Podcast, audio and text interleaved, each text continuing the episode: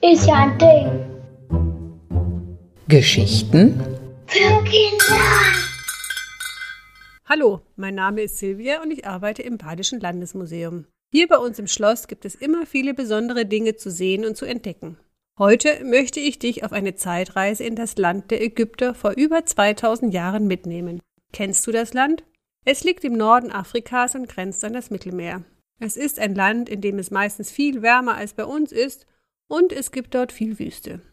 Der wahrscheinlich längste Fluss der Welt, der Nil, fließt mitten durch das Land und bringt den Menschen dort viel Wasser zum Leben. Kannst du dir vorstellen, wie das Leben dort vor mehr als 2000 Jahren war? Die Menschen hatten viele Dinge nicht, die für uns heute selbstverständlich sind. Sie hatten zum Beispiel keinen Strom, kein Plastik, keine Telefone oder Autos. Damals arbeiteten die Menschen auf dem Feld oder als Handwerker und die Kinder mussten auch schon sehr früh bei der Arbeit mithelfen.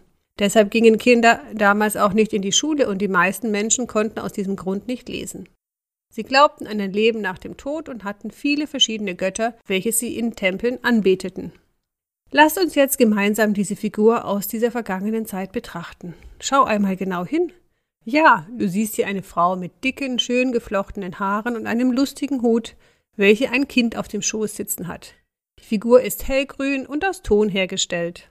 Hey, hallo, wer spricht hier so vor meinem Thron? Ein lustiger Hut? Ha, das ist ja eine Unverschämtheit. Das ist doch klar zu erkennen. Ich trage meinen Thron auf dem Kopf. Ich bin schließlich die Göttin Isis und jeder weiß das. Oh, Hilfe! Du kannst ja sprechen. Ja, und ob? Ich bin eine Göttin. Hast du das vergessen? Ich kann alles. Und ich kann dir genau erzählen, wer ich bin. Ich bin die Göttin Isis. Ich achte und beschütze besonders alle Mütter und Kinder, und wenn die Menschen Probleme haben und zu mir beten, dann helfe ich ihnen mit meinem göttlichen Beistand.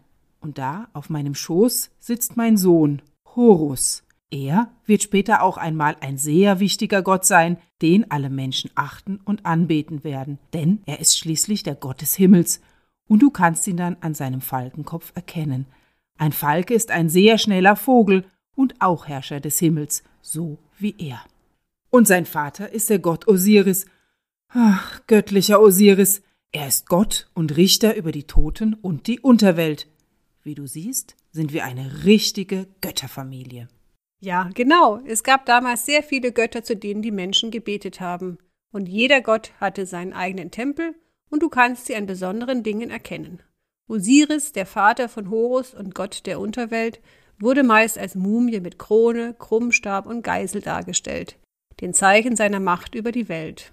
Hathor, die Göttin der Liebe, war oft mit Kuhkopf dargestellt und Anubis, der Gott der Einbalsamierung, hatte einen Schakalkopf. Ein Schakal sieht so ähnlich aus wie ein Wolf. Es gab unzählige Götter, die ich jetzt gar nicht alle aufzählen kann. Ja, das musst du auch gar nicht, denn niemand interessiert sich schließlich auf eurer Welt mehr für uns. Aber das macht mir gar nichts aus. Wir leben hier schön in unserer nächsten Welt weiter, denn die Menschen aus meiner Zeit haben fest daran geglaubt, dass das Leben nach dem Tod in der nächsten Welt, dort, weitergehen wird. Und was soll ich sagen? Es ist wunderschön hier.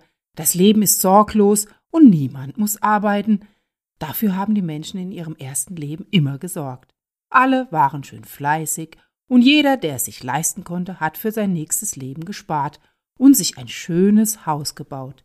Ich denke, ihr nennt das wohl ein Grabmal. Aber jetzt muss ich wieder an die Arbeit und ich habe keine Zeit mehr für diese Plaudereien.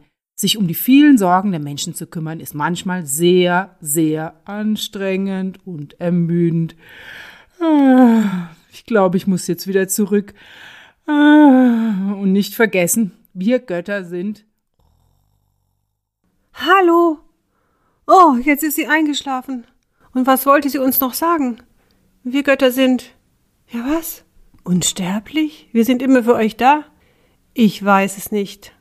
Kannst du es dir jetzt denken? Na ja, jetzt wollen wir die Göttin aber lieber weiter schlafen lassen und nicht mehr stören. Eigentlich wollte ich noch viel mehr aus dieser spannenden Zeit erzählen, aber das lassen wir jetzt lieber. Wenn du aber noch ein paar Geschichten über die alten Ägypter erfahren möchtest, dann komm doch mal vorbei, zu uns ins Schloss. Hier warten noch viele spannende Geschichten und vielleicht noch ein paar mehr schlafende Schönheiten auf dich. Tschüss.